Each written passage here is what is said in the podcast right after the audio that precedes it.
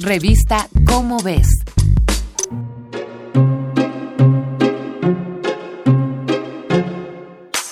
Perfecta desde la cintura, el abdomen rayado por barrotes oscuros, la cabecita siempre preocupada y las alas recién hechas de agua.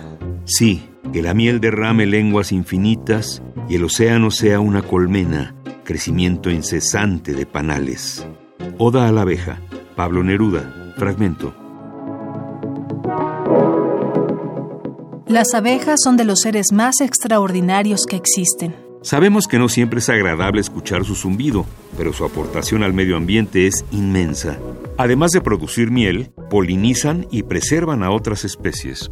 Muchas son las proezas que estos himenópteros libran para seguir en el planeta, incluida la mala fama.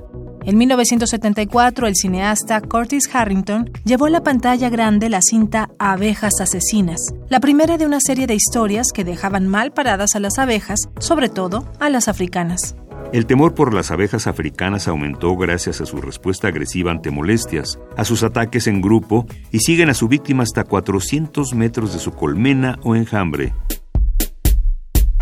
¿Te has preguntado por qué hay abejas africanas en América?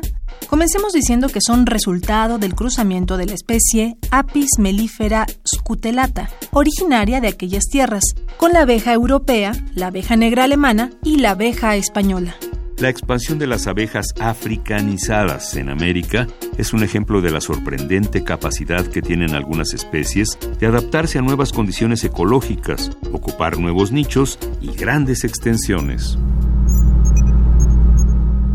Un grupo de investigadores dirigido por el genetista Warwick Stephen Kerr tenía la intención de obtener abejas dóciles como las abejas europeas, pero tolerantes al clima tropical. Los investigadores inseminaron 29 abejas reinas de Tanzania con fluidos de zánganos europeos y en un abrir y cerrar de ojos, el continente se llenó de los temidos himenópteros. Bastaron tres décadas para que las abejas africanas invadieran ecosistemas tropicales, templados y desérticos, desde Argentina hasta el sur de Estados Unidos. Hoy, cientos de apicultores han tenido que aprender a trabajar con esta especie Usan velos, ropa gruesa y hasta humo para calmarlas. A pesar de todo, las abejas africanizadas llegaron para quedarse, igual que sus primas europeas. Son parte de la biodiversidad del continente, de nuestra vida cotidiana y hasta de nuestras pesadillas. Además, ¿quién puede resistirse a su delicioso elixir dulce?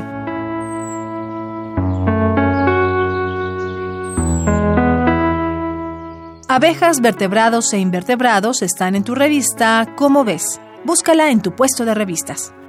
Esta fue una coproducción de Radio UNAM y la Dirección General de Divulgación de la Ciencia de la UNAM, basada en el artículo Invasiones dulces, pero también terribles, del maestro Omar Zamora Sánchez.